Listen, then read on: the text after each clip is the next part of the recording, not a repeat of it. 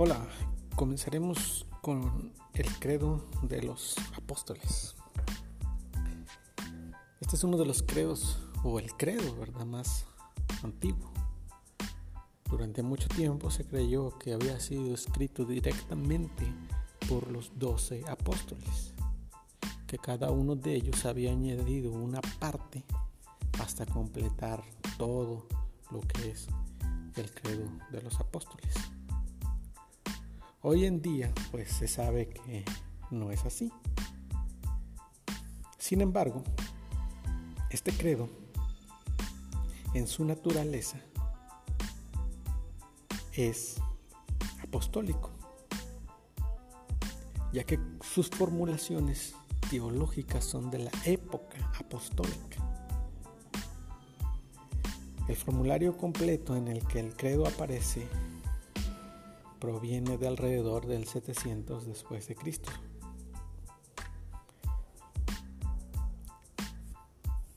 Sin embargo, segmentos de este documento se encuentran en los escritos cristianos que datan del siglo II. El antecesor más importante del credo de los apóstoles es el credo de los romanos. Fue el antiguo credo que se desarrolló probablemente en la segunda mitad del siglo II. En Roma se desarrolló al parecer entre los años 150 al 180 después de Cristo, muy probablemente ¿verdad? en oposición al gnosticismo marcionista, que es una explicación de la fórmula bautismal de Mateo 28, 19, que es la forma más antigua que se conoce del llamado credo de los apóstoles.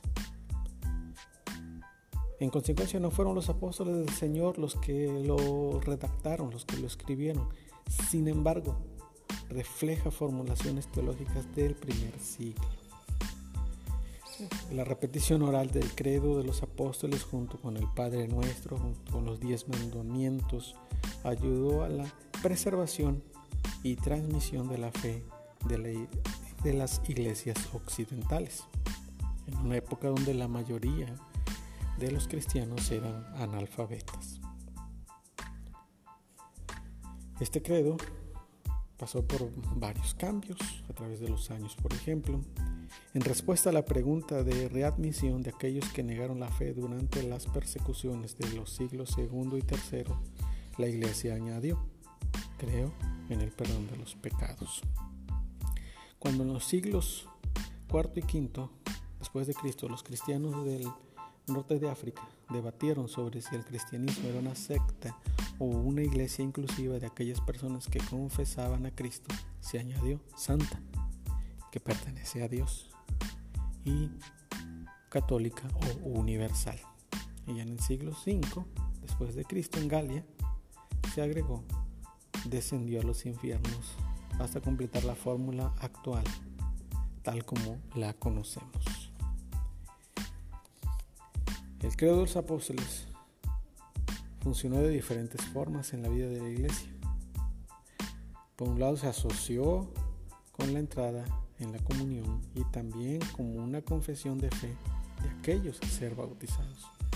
Además de la catequesis, se basa a menudo en las grandes líneas de su credo con el tiempo, un tercer uso se desarrolló cuando la religión se convirtió en una regla de la fe, para dar continuidad a las enseñanzas cristianas de un lugar a otro y para separar claramente la fe verdadera de las desviaciones heréticas. De hecho, bien pudo o bien puede haber sido que el principal factor implicado en la edición de cláusulas para el credo romano antiguo de desarrollar el credo de los apóstoles fue su utilidad en esas diversas formas en la vida de la iglesia. Por ejemplo, en los siglos 6 y 7 después de Cristo, el credo había llegado a ser aceptado como una parte de la liturgia oficial de la iglesia occidental. Fue asimismo utilizado por individuos devotos junto con la oración del Señor como un devocional personal matutino y nocturno. Las iglesias, producto de la reforma de la iglesia, dieron con mucho gusto su lealtad al credo y lo añadieron a sus colecciones doctrinales y lo usaron en sus cultos regulares. Este credo entonces en su carácter es trinitario. La primera parte habla de Dios Padre, lo dice literalmente, creo en Dios Padre Todopoderoso, Creador del cielo y de la tierra. La segunda parte, donde eh, amplía y donde este, se centra más, es en relación a Jesucristo. Dice, y en Jesucristo su único Hijo y Señor nuestro. Y hablas desde su concepción, su nacimiento, su sufrimiento, su crucifixión, su muerte, su resurrección, su ascensión, y que vendrá por segunda vez. En su tercera sección habla sobre la creencia en el Espíritu Santo.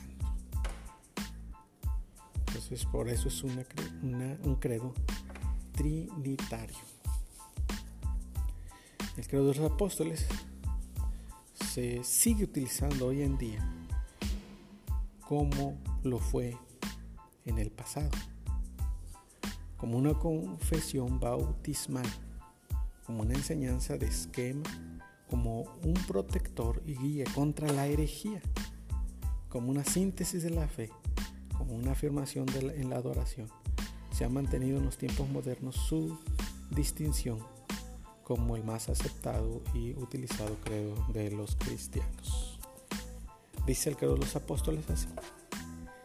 Creo en Dios Padre Todopoderoso, Creador del cielo y de la tierra, y en Jesucristo, su único Hijo y Señor nuestro que fue concebido del Espíritu Santo, nació de la Virgen María, padeció bajo el poder de Poncio Pilato, fue crucificado, muerto y sepultado, descendió a los infiernos, a tercer día resucitó entre los muertos, subió al cielo y está sentado a la diestra de Dios Padre Todopoderoso, y desde allí vendrá al fin del mundo a juzgar a los vivos y a los muertos.